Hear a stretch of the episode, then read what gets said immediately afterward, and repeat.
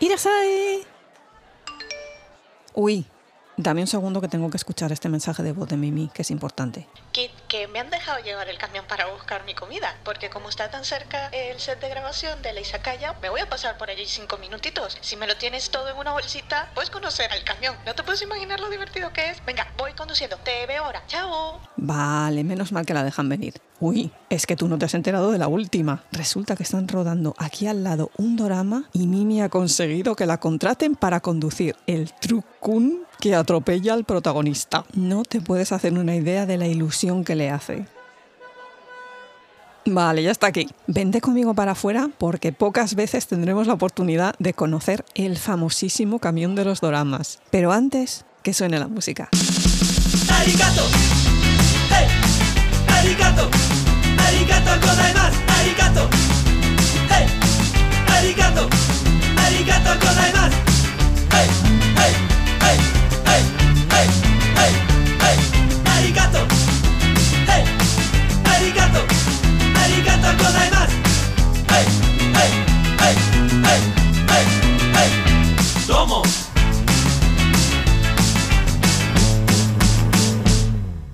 Hola gente, aquí Kitsune, vuestra anfitriona de Historias de una Izakaya, hoy con mi amiga Mimizuku. Hola Mimi. Hola gente, ¿qué tal? ¿Cómo estamos? Vaya tela de tema que tenemos hoy. Yo estoy viviendo por esto. Pero antes de meternos en ello, quiero saludar a toda esa cantidad de gente que nos está llegando, oyentes nuevos de diferentes países, que la verdad nos hace muchísima ilusión, que son México, amigos mexicanos, os tengo bien cerquita, Órale. esa gente en Chile, que sé que sois muchos, y la gente en Perú, un abrazo muy fuerte. Sé que las cosas están un poquito difíciles por allí y aún así nos estáis escuchando, así que gracias. Muchas gracias a todos. Y bueno, un saludillo muy especial para alguien que tenemos en Nicaragua, Soyiro, que lleva siempre, desde el minuto uno, ha estado con nosotras. Te queremos, Ojiro. Y ahora vamos a lo que vamos. Vamos a lo que vamos, que además que el tópico de hoy va a ser, yo estoy viviéndolo, lo estoy disfrutando. Doramas tan malos que son buenos. Pero malo, gente. Malos de preguntarte por qué estoy viéndome esto. ¿En qué momento mi cerebro dejó de funcionar para que yo pueda ver esto y seguir? Malos. Malos que luego son buenos. Exacto. Esto es como el rascarse una picada. Sabemos que es malo, pero el gustito que da después es aquello. Pues así. Que la enganchada es extraordinaria. Tú te sientas, estás viéndolo y dices, pero qué malo es esto. Y ahí sigues. Y al día siguiente, ahí sigues. Y al día vuelves. Esto es terrible. Esto, esto es una enfermedad. No quiero utilizar la palabra adicción porque una adicción es una cosa seria, pero esto es- te engancha de una manera que tú dices, pero ¿por qué estoy yo? Es que esto no tiene lógica, no tiene razón de ser, pero ¿por qué lo estoy viendo y no puedo dejar de verlo? Y te dan las 3 de la mañana y tú, no puede ser. A ver, tanto como no tener lógica, yo creo que algo de lógica tienen, porque a lo que van es simplemente al topicazo. A entretener, supongo, ¿no? Sí, pero es que convertir el topicazo en la base de tu obra es todo un arte. Hay que admitir que hay algunos que los hacen muy bien. Con diferente resultado, pero realmente es esa cosa que está tan trillada. El chico, la chica, el follón, la mala, el otro está enamorado y con eso funcionan. Es que tampoco es un esquema complicadísimo. Kit, vamos a ver, las telenovelas existen por algo y son famosas en el mundo entero por algo. Y el tópico siempre es el mismo. El niño rico, la chica pobre, el secreto y la mudita que termina hablando al final. Y la cieguita, no olvidemos a la cieguita. La cieguita que nunca vio nada, pero es la única que sabe el secreto porque ese día, e- ese día mágicamente utilizó no sé qué producto y pudo ver. No nos olvidemos de la cieguita. Pero el topicazo funciona porque es conocido. Es esas zapatillas que tendrías que haber tirado hace 10 meses, pero te las sigues poniendo porque son cómodas. El topicazo es cómodo. Y lo que quieres es ver cómo el guapo, que siempre son guapos, porque no puede haber uno que sea feo, defiende a la pobrecita y de repente la pobrecita se convierte en la mujer más fuerte del mundo y pelean contra todos y el enemigo y la ansiedad y el llorantina y, la cachetada con las escaleras rodando para abajo. Pero el topicazo es cómodo, es gracioso, no tienes que pensar mucho y lo único que te estás preguntando es por qué sigo viendo yo esto.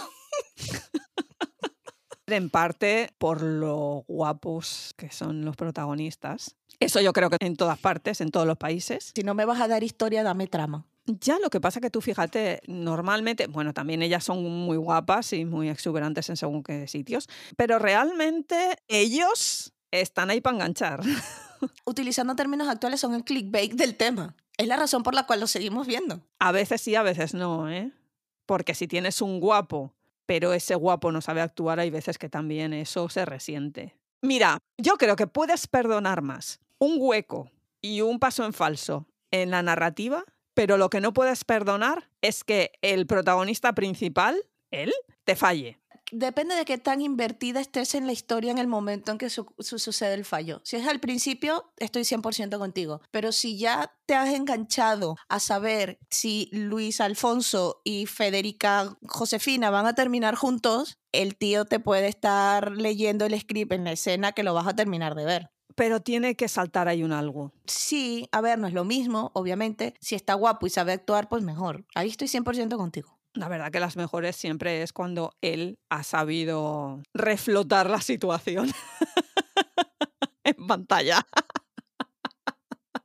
algo tiene que tener. Yo vuelvo a decir, o me das historia o me das trama. Si me das las dos, mejor, pero una de las dos tiene que estar. Ya sabemos que la historia es el topicazo, que ya sabemos por dónde va a ir, porque llega un momento en donde sabes exactamente el capítulo y el minuto en el capítulo donde va a aparecer la cachetada. A lo mejor es por eso. ¿Sabes? Es como cuando viajas en tren que lo que te permite es ir mirando el paisaje. Exacto. Pues con esto es lo mismo. Como te sabes ya exactamente qué es lo que va a pasar y cuándo va a pasar y cómo va a pasar, vas mirando el paisaje. Te permite, no sé, relajarte más, tal vez. La forma pura del entretenimiento. El no-brainer que le dicen aquí. No le eches cabeza que, que no se la vas a conseguir y mejor que no le eches cabeza porque si no tu cerebro te va a decir por qué me sometes a esta tortura. Claro que es que, a ver, también hay un elemento interesante dentro de lo que es, al menos en Asia, que es que al tener más libertad a la hora de rodar estas cosas, porque normalmente esto tiene que ver mucho con web dramas más que con los que sacan en televisión,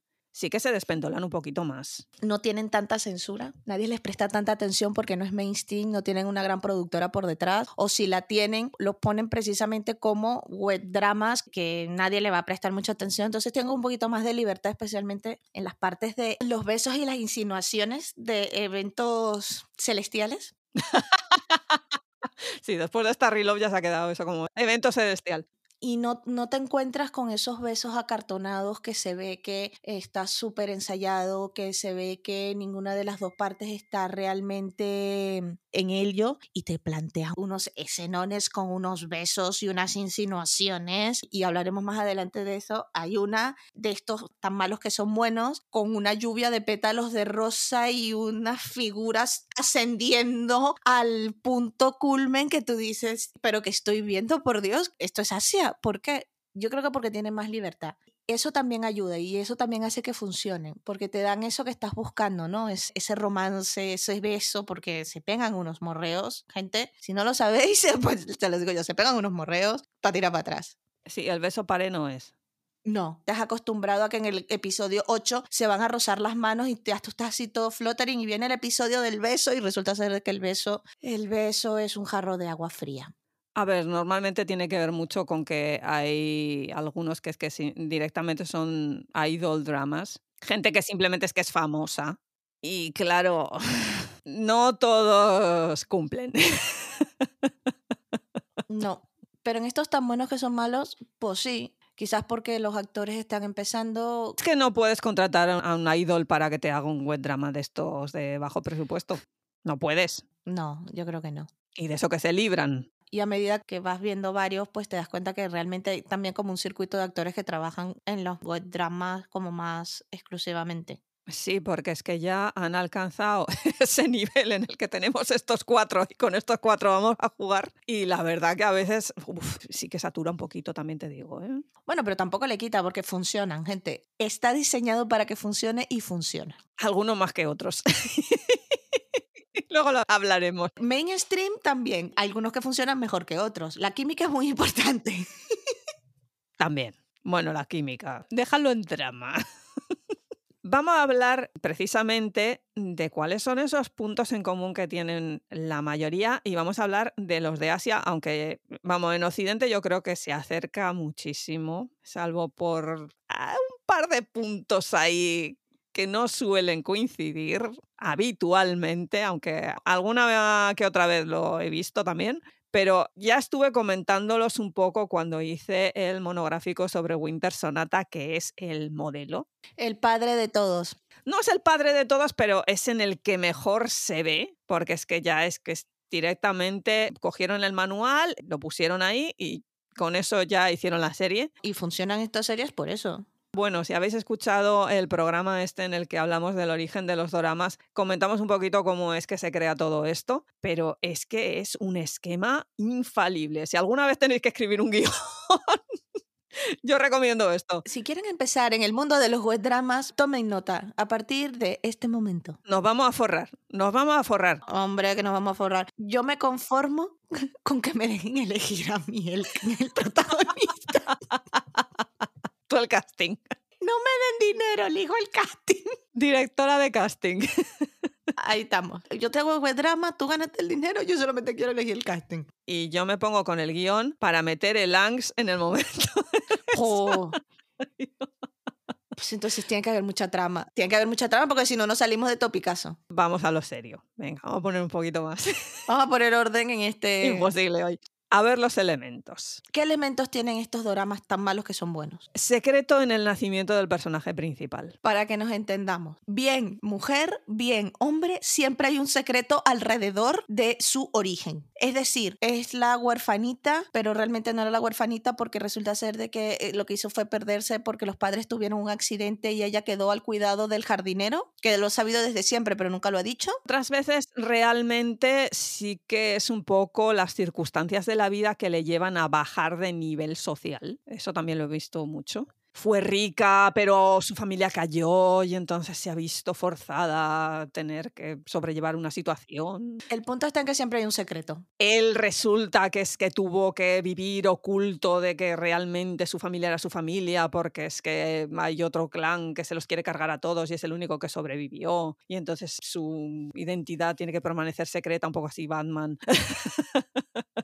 secreto. Tiene que haber un secreto. Si la protagonista no tiene secreto, no es un topicazo. Ya no hay. Segundo, el protagonista masculino normalmente un príncipe, a ver, pongamos un tío bastante rico o simplemente un tío guapísimo, simpático a veces, la simpatía a lo mejor la lleva por dentro en el sentido de que nos plantean un tipo súper frío y así distante, a veces muy sundere, pero en el fondo, en el fondo resulta que es que no es así, sino que las circunstancias le han hecho así. O si no, que es así con todo el mundo menos con la protagonista. También porque le saca todo lo bueno que él lleva dentro. Exacto. Ella es el punto de softness en su vida. Entonces, el malo con todo el mundo, excepto con ella, pero de repente algo le pasa a ella, ya explota. Ese momento es espectacular. En el principio tenemos que dejar un tema que es muy claro. Tiene que estar para mojar pan. No hay uno solo que esté feo. Si no, no cumple el requisito. Y ahora vamos con un punto que es muy de Asia. Básico de Asia, e, ese lo he visto yo en Asia tantas veces ya que cada vez que sale me empieza a reír. Amnesia. Siempre después del momento cumbre en donde la pareja ya finalmente empieza a estar junta, hay un accidente. Atención que en Starry hubo amnesia. Ya, pero eh, fue producida por el padre. Aún así, ahí la tienes. Yo cuando la vi dije, ya estamos. ya hemos cumplido con el bingo.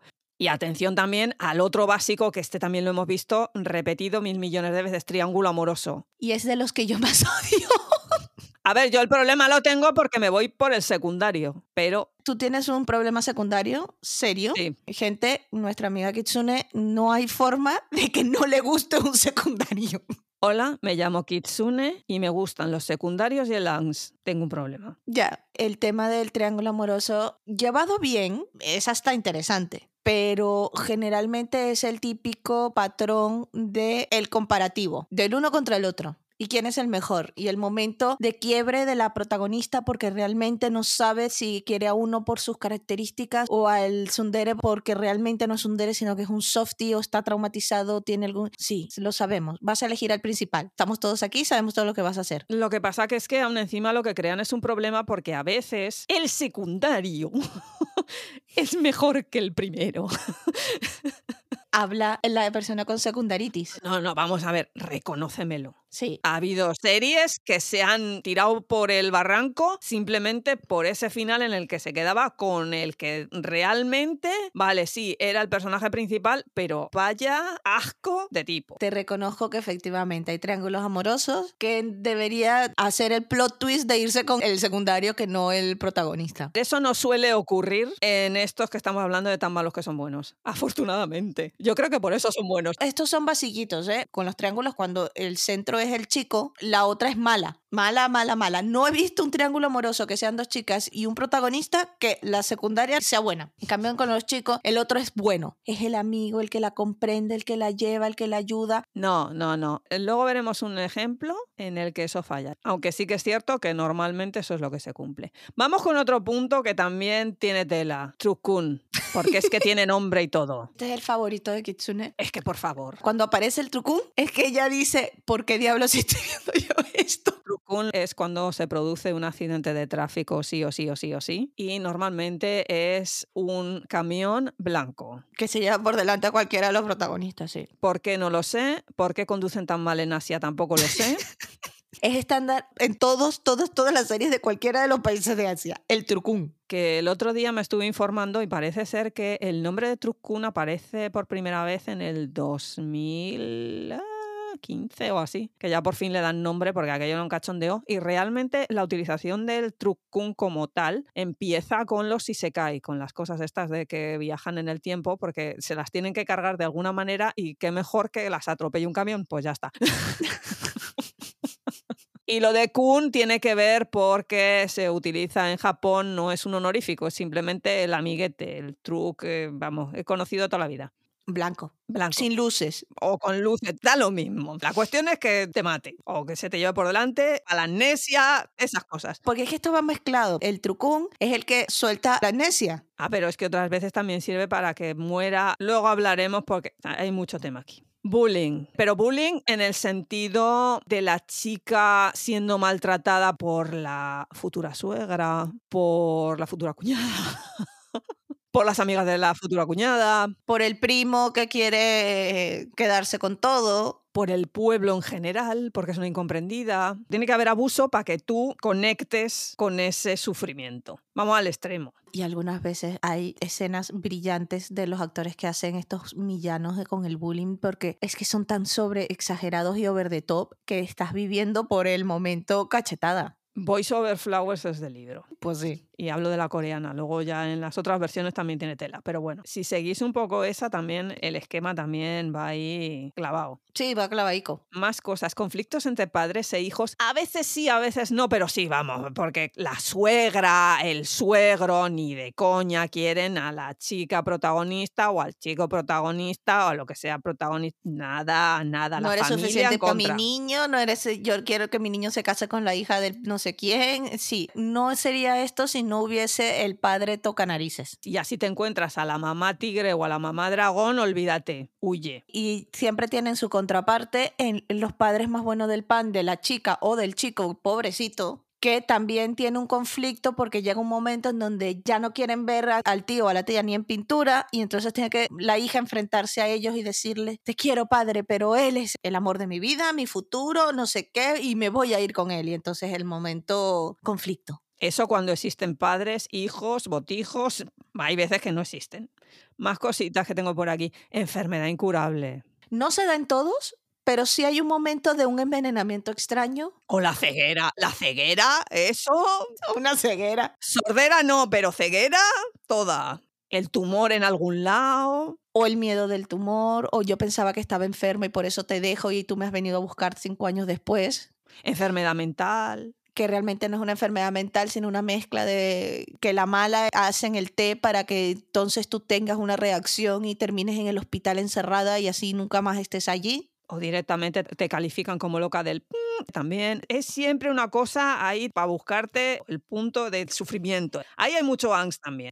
Más básico, todavía. Yo, en serio, vivo en Estados Unidos y además se supone que todos terminan donde vivo yo. Y la verdad, a mí que me expliquen dónde están, porque todos, todos, todos se van a estudiar al extranjero. Estados Unidos, California. Y a ver, hay universidades y tal, pero bueno, Seattle también a veces se van. Y es una cosa, siempre costa oeste. Costa este no, porque ya les cuesta más de llegar y, en fin, y como encima se pillan un avión cada dos por tres, que se plantan en casa, como aquel que, que vengo a tomar el café, bueno, no, el té. Tú estabas preguntándote que alguien te diga dónde estaban y yo lo que me pregunto es de dónde diablos sacan el dinero. A ver, pero porque son ricos todos. No, esta gente va y viene como el que agarra un, un Porque taxi tienen el jet privado. y un jet privado que se maneja solo y el gasoil se lo paga. Nosotras somos pobres y no entendemos esta dinámica, pero sí. No, pues Sí. ¿qué quieres que te diga? Si me voy a estudiar al extranjero, primero pastizal tengo que tener, porque para vivir en el extranjero, tela. Pero más allá de eso, regresar cada dos por tres cuando sucede algo es un sí como, mira, no. Es que además regresan y tú dices, ostras, ha vivido en el extranjero, tiene que tener un nivelazo de inglés, de alemán, de lo que sea, donde sea que hayan terminado. Y la verdad, hay veces que el inglés inventado, pero bueno, claro, es que cost esto, o sea que supongo que es que se habrán ido a la universidad de Chur.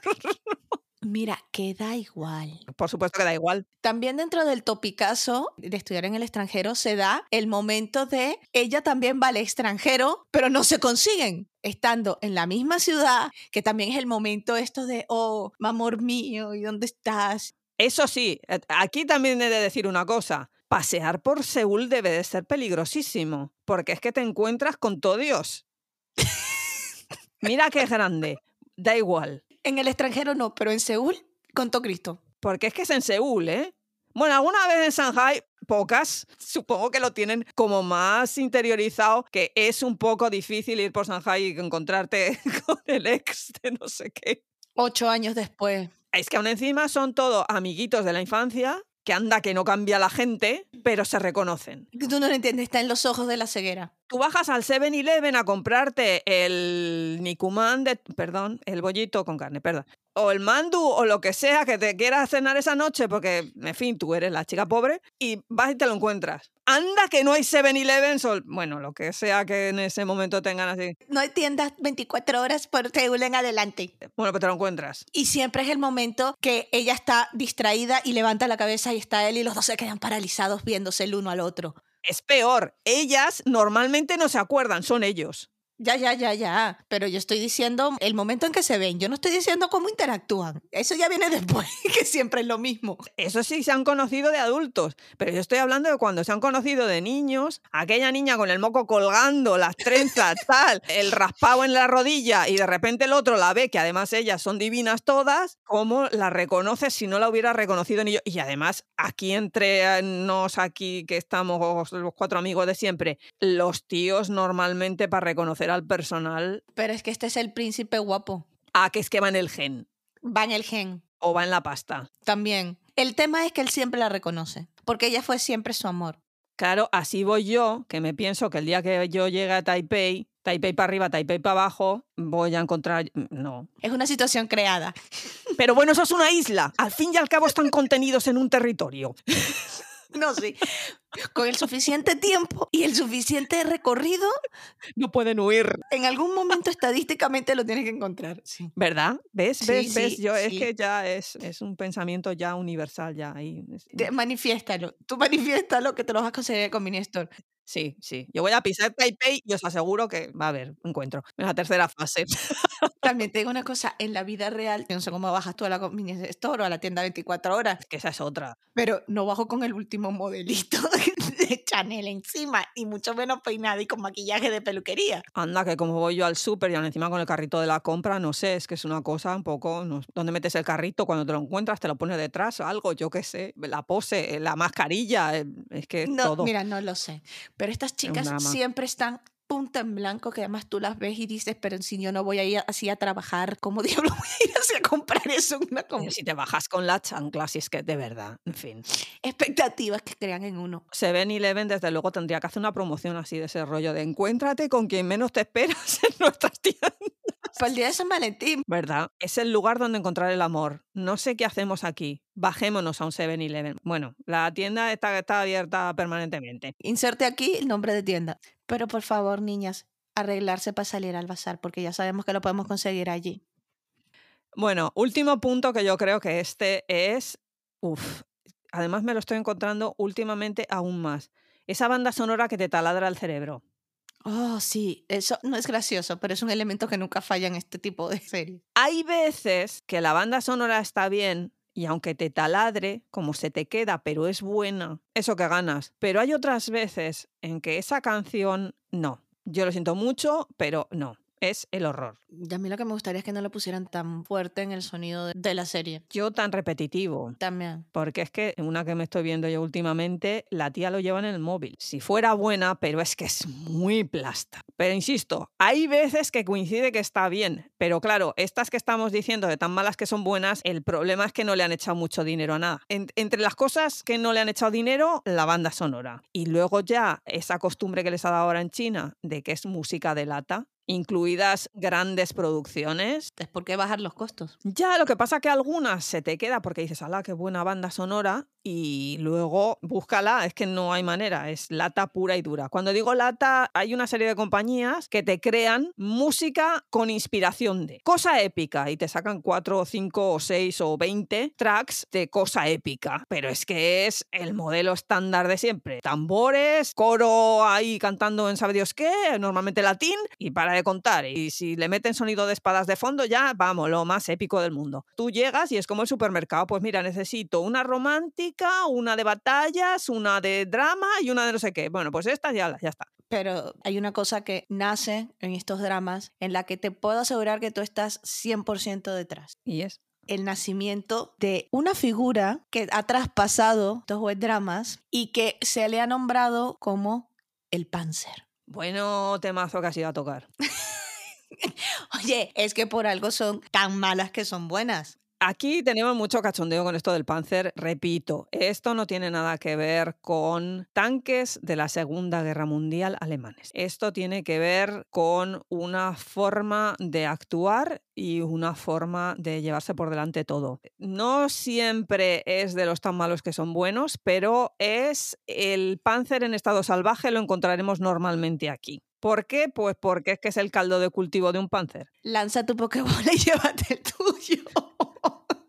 Es que están desatados normalmente ahí. Tú te puedes encontrar un Panzer en una de estas de alto presupuesto y normalmente está menos desatado que en una de estas. Pero claro, es que aquí vamos a los extremos, por eso también nos gustan tanto los tan malos que son buenos. Y la libertad también de desatarse. Probablemente sea eso, que al menos le permite a ese tipo de personaje moverse en otros rangos que en una producción así bastante más grande no pueden porque hay toda una serie de cosas además del Panzer. Pero vamos a ver, vamos a ir definiendo un poco qué es esto del Panzer, porque en serio, seguimos con el cachondeo, pero realmente es un estereotipo. Lo definimos como Panzer porque es lo que más le va a la cosa que nos ha llamado la atención en este tipo de personaje, pero llamadlo como queráis. Es que definirlo como un Don Juan No, es que no es un Don Juan, ¿eh? Se le pone el nombre Panzer, y esto ya lo hemos explicado en varios programas, por la manera como avanzan en la escena. cuando el personaje se pone en movimiento, no lo para nada. Cómo avanza, cómo se mueve, con el propósito, con la intencionalidad de arrollar. De allí que se denomine Panzer. El Panzer no va al ligoteo y punto. Está centrado y, y enfocado en una sola cosa. Mirada láser, trayectoria marcada y tirar. Eso es un Panzer. Por eso no es un Don Juan. Lo que pasa que, claro, con las características que tiene, no solamente físicas, sino de una serie de temas también, pues buena gente, aunque no se le note. y sí que, claro, atrae a las féminas como moscas. Es una cosa Es la idea. Y no busquéis tampoco el machirulo, machote. El tío está cuadrado, el tío hará todo el deporte que quieras, la camiseta la pierde en cero coma, camiseta, camisa, lo que sea que tenga de ropa superior de cintura para arriba. Si tiene escena de ducha ya ni os cuento, O de baño, porque últimamente tienen muchas de baño. pero no es el objeto principal del personaje. No lo vas a ver con la mancuerna. Bueno, si te lo sacan con la mancuerna, alabado, pero no hay una obsesión por la mancuerna. No es una cosa ahí de estar ahí en el gimnasio. No, eso tampoco es un panzer. Precisamente en uno que me estoy viendo ahora, el tipo es completamente lo opuesto al machirulo, que sí que sale. Y sí, estará todo lo macito y todo lo que tú quieras, pero es el malo. Curioso, ¿eh? Curioso. Lo reconoceréis enseguida por eso. Y dices, ay, macizorro, no sé qué, no sé cuánto. Lo veis con mancuerna, totalmente sobrado, ese tipo de tío que dices, uff, qué cansino esto. No, eso no será el Panzer. Pero ya que hemos hablado de todo esto y de que ya les hemos dicho por qué es un elemento topicazo, el narrativo, el por qué funciona, cuáles son los elementos, yo creo que hay que darle a esta gente algunos ejemplos de lo que nos estamos refiriendo. Básicos en los que hay un panzer de libro y aún encima se cumplen mogollón de los puntos estos que hemos hablado. Mate Revenge. Muchas de ustedes esto ya lo han visto porque salió hace poco y muchas perdieron la dignidad cuando salió, que estaban todas muertas, perdidas, también yo, por el gobernador. Eso es un panzer. Tianji es un panzer de libro. Un poquito exagerado, Ese libro. pero hay veces que se va un poquito al extremo. Bueno, toda esa serie se va al extremo, por Dios. Es que ese es el problema ya también, sí. Esa serie empieza en el extremo. No hay manera de ir para atrás. Sí, está todo el rato en el top. Porque vamos a ver, el capítulo 2 ya tenemos escenas de la mala dándole golpes a la otra, matándola de hambre. En el capítulo 5 ya se tiran por las escaleras, tardan tipo 3 segundos en azotarla y entonces ya tienes la escena del panzer rescatándola. ¿Os acordáis eso que decíamos del bullying y de los malos tratos? ¿Lo veis? El triángulo amoroso, en este caso con el malo. ¿Ves? Aquí te dije, tú estabas diciendo, normalmente el segundo es buena gente. Aquí no. Es simplemente que el triángulo amoroso va de otra forma. No es realmente un triángulo amoroso, es más bien un te voy a usar. Y ya el final es, ay Dios mío. No, no, no hables de final. No hables de final. No, No, voy final, a no, decir favor, nada, no pero de Madre del Amor Hermoso al final de esa serie. Hay otro que realmente, a pesar de que lo metamos como malo, que son buenos, tiene un lugar en nuestro corazoncito, porque la verdad es que disfrutamos muchísimo viéndolo, que es Decreed by Fate. El Panzer de este es uno de los que tiene el título de Panzer originario, Marcó una era, un antes y un después. pero luego tiene unos agujeros de historia. Bueno, es que la historia no cierra. Mates Revenge también tiene cada agujero que dice. Pero en este caso me refiero a agujeros porque en Decreed by Fate, que tiene momentazos de risa que te mueres, Esa es realmente de estarte preguntando por qué me estoy viendo esto. Sí, pero había una segunda parte discutida y tú dices, me voy a ver la segunda parte, sí, te la ves, porque es que te engancha. Que no hay segunda parte. No, no la hay. También les digo una cosa, y esto no es un spoiler, es una curiosidad. La actriz de Maid's Revenge es la misma actriz de Decreed by Fate. Y esa mujer se ha pegado unos morreos con dos de los tíos más guapos que he visto yo en serie alguna, que ya quisiera yo ser actriz. ¿eh? Y además que tampoco es especialmente. Ah, no, la estereotípica de telenovela, sobreactuada hasta más no poder. En Bryce Revenge ya es directamente, dices, no, mira, esta chica no, ¿eh? cambiadla ya. En Bryce directamente son los mismos actores, lo que pasa que un poquito cambiado. Es que no he podido seguirla viendo. Imaginaos lo mala que es. estos son tan malos que son buenos, pero los podemos continuar viendo, pero hay unos que son tan malos que son malos y lo tienes que parar porque dices, no, mira, no, tengo poco tiempo y no lo voy a invertir en esto. Pero vamos a uno que ese se ha llevado la internet, el fandom por delante, Miley Zalman. Sí, Lo hemos dejado para el final porque es que es la guinda al pastel. lo tiene todo, todo, todo. Es un checklist de los elementos que acabamos de mencionar, más unos cuantos más que no hemos mencionado. Este no lo hemos visto en grupo. Saludo para Chris y para Begoña, que soportaron nuestros gritos de fangirly. Estuvieron ahí aguantándolo, ¿eh? estuvieron Sí. agu- Porque tela, ¿eh? Bueno, teníamos un momento Benjamin Button, un abuelo que pasaba de enfermo a casi niño. Yo, de verdad, esa parte yo aún no la comprendo. Tenemos a un abuelo que no está muerto de milagro y de repente revive, tiene una remontada que dices, este los va a enterrar a todos. Sí, sí, son las vitaminas, son las vitaminas. A ver, el chico lo hace bien, a mí la chica no me gustó para nada de Little Man, pero es que tiene unos momentazos de operaciones en donde la gente está caminando a los 20 minutos, ah, maquilladas y vestidas de peluquería. Ese italiano que no suena italiano. Italiano inventado. El chico hizo lo que pudo, pero ostras. Hay como tres trucunes y uno de los mejores trucunes que he visto yo en la vida, mítico, porque ya no es que es la atropella, que también, sino que sale disparada. No, no, no. Lo mejor de Miley Zalman es que Truc Kun va dentro de la historia. Primera y yo espero que última vez que Truc Kun está dentro de la historia. Es un elemento dentro de la historia. Es que hay alguien que iba dentro de ese Truc Kun, que ya es como, wow. Ya. Porque normalmente el Truc Kun es en sí mismo, no hay conductor. En Miley Zalman conocemos al conductor presentador del Trucún. Y esto ya fue, digo, mira, apaga, deja las llaves aquí, vámonos, porque ya nos hemos pasado los doramas. ¿Sabes qué te encantó? Bueno, que además lo vimos venir. Yo vi foto, truc y dije, uy, aquí tela. Foto que iba y venía. Una foto que destruía y luego volvía. Aparte que en tiempos de fotografía digital, ¿dónde va En fin, en fin, en fin, en fin. Bueno, que es China. Además, como está ambientado en la ciudad en la que salía la serie esta que nos gustó tanto, Under the Skin, estabas esperando que saliera Duchenne y Shenji investigando el caso, algo. No lo sé. Yo lo que sé es que nos las pasamos muy bien viéndola, nos reímos un montón y quedó para siempre como una de esas tan malas que son buenas porque de verdad es que lo tiene de todo. Secretos, identidades mezcladas, una historia completa y absolutamente irracional de dos personas que no tienen nada que ver, que son iguales la una a la otra. Un triángulo amoroso así un poco extraño. Eh, Sí, un triángulo amoroso que realmente ya no era un triángulo, era un, cuadrado.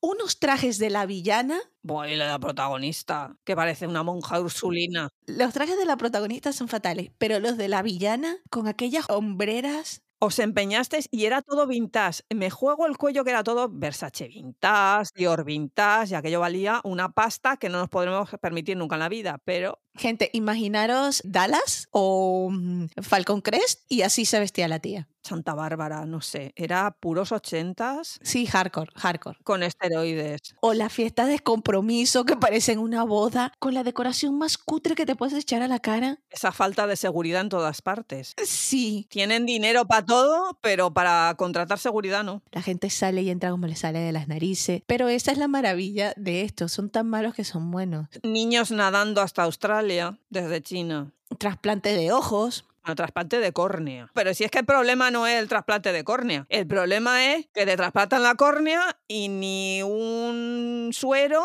ni un... me levanto de la cama, me paseo por medio hospital, que está vacío. No tienes una sola venda en todo el cuerpo. A las dos horas estás caminando por un hospital completamente vacío, sin intravenosa, nada. No tienes una recuperación absolutamente de nada y estás maquillada y peinada de peluquería. Ni un pobre antibiótico, ¿no? Pues acaso, un algo. Es que la sanidad italiana es buenísima. Y, y es que tiene que ser no solamente la italiana, la china, porque la cantidad de veces que esta gente se la pasaba en el hospital, vamos, que tiras para atrás. La sanidad china, que aún encima al abuelo lo llevan y lo traen de hospital en hospital. De un lado para otro. ¿Y cuándo lo movieron? No lo sé. Espera, el momentazo sangre Pero eso no lo vamos a contar para que la gente lo pueda disfrutar. Que la vean, porque es que lo cuentas y no se lo cree la gente. Ya ves. Vamos a ver, es que yo el problema con Miley Zalman es que me he reído tanto. Es que eso es lo que iba a decir, que es que son tan malos que son buenos porque te ríes, te entretienes y te diviertes. No tienes por dónde agarrarlo. Te metes en el caos y vives allí y aceptas cosas que tú dices, Yo es que creo que son las mejores para ver en grupo. sí. Al fin y al cabo, si te paras a pensar, Decreed by Fate la vimos en grupo y Miley Zalman también. Y Mates no la vimos en grupo, no sé, supongo que es que estábamos con todos los líos de la vida de... En ese momento no nos pillaba para verla en grupo. Porque es que lo que hay que hacer es comentarlo. Si tenéis gente cercana con la que podáis ver estas cosas, de verdad, es que merece la pena. Y si no, oye, pasaos por nuestro garito que se organiza algo y nos ponemos ahí como locas, que no hay problema. En cinco minutos nos ponemos a verlo, ¿eh? Esos agujeros de guion, en todas. Decreed tiene la excusa de que, ay, es que fíjate tú que no pudimos. Pero las otras dos, ¿cuál es la excusa? Alguna excusa también tendrán. Y tiene el trauma que le va y le viene. Esa es otra también. Cada vez que un panzer de estos tiene un trauma, Es motivante. hablamos de los servicios médicos en estos países, pero los servicios de psicología y psiquiatría Ninguno lo tiene. inexistentes. Otro día de estos hay que hablar realmente de cómo el concepto de enfermedades mentales y de traumas en Asia no se trata. Bueno, como temática a veces sí. He visto doramas que iban de eso. Más o menos bien tratado la cosa. Hay uno coreano que más o menos, más o menos. No estoy de acuerdo al 100%, pero en fin, al menos lo intentaron. Pero lo habitual en la vida diaria de esta gente es ignorar el problema por completo. Lleva a una serie de circunstancias que te la marinera. Por eso, el que saquen traumas en estas series, principalmente en estas que son tan malas que son buenas, a veces es un poquito over the top. Me parece que exageran un poquito con esos temas cuando en realidad se podían tratar de otra manera y no simplemente como ese plot twist o ese momento para tener un Panzer que es que resulta que es que tiene su punto débil, su talón de Aquiles y es X. Es que cada vez que veo un caramelito de menta entra en barrena, porque además hay veces que son así de absurdos los traumas. Eso a veces chirría un poco porque si te paras a pensarlo y te paras a analizarlo. Es un tema, pero no es un tema para este tipo de series. Tienen que justificar de alguna manera determinadas cuestiones del personaje, porque te creas que son traumas que son muy complicados. En Little Men el trauma era bastante basiquito y estaba muy en la superficie. Y eso que podía haber tenido un trauma bien gordo, ¿eh? Ya, ya. Mates Revenge. Ahí no había un solo personaje que no necesitara terapia. Y luego también en Decreed by Fake no hay un solo personaje que no tenga un problema. Es siempre para que tú conectes con el personaje. O al menos intentar hacerlos un poquito más reales, ¿no? Porque es que es tan guapísimo, tan altísimo, tan macicísimo, tan no sé qué, tan no sé cuántas, que no tiene, no hace nada malo, no es, estupe- es estupendísimo, eh, trata a todo el mundo en- genial, mm, amabilísimo con todo el mundo, pero ¡ah! no le enseñes un caramelo de menta. Al fin y al cabo son series que se hacen para el típico disfrute. Son muy, muy divertidas. Esto va mucho en la tradición, aquella que comentábamos en el origen de los dramas, de los asadora, de los doramas estos que les ponían a las señoras por la mañana que duraban 15 minutos, pero son como 300 capítulos. Esto va muy en la línea. Y ahora se ha puesto muy de moda hacer web dramas de dos minutos, creo que son. Dos, tres minutos no llega. No tienen ni canción, yo creo. Y es porque son proyectos de gente en la universidad. Ya. Imaginaos el nivel y la calidad a veces es como... Pero eh, alguno que otro me ha enganchado de sentarme yo ahí a, a verlo, porque es que se consumen como las pipas. Eso, para divertirte, para pasar un rato sin tener que pensar.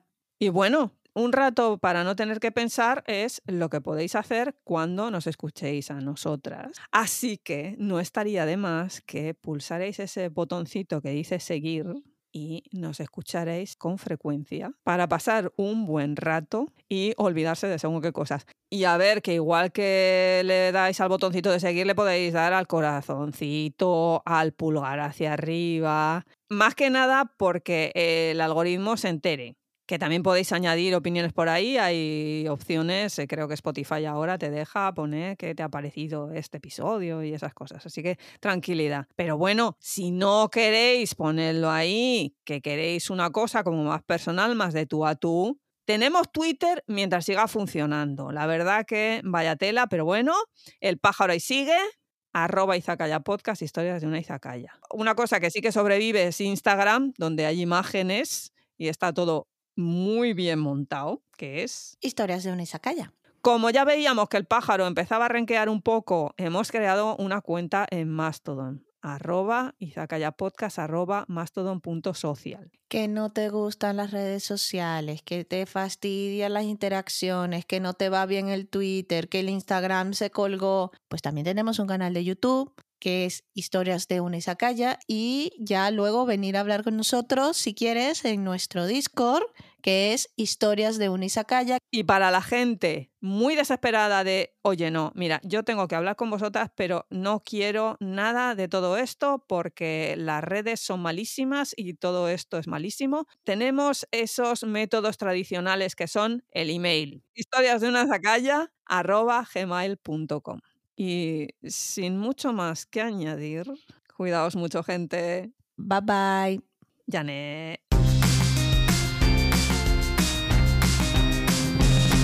Arigato. Hey. Arigato. Arigato gozaimasu. Arigato. Hey. Arigato. Arigato gozaimasu. Hey. Hey. Hey. Hey. Hey.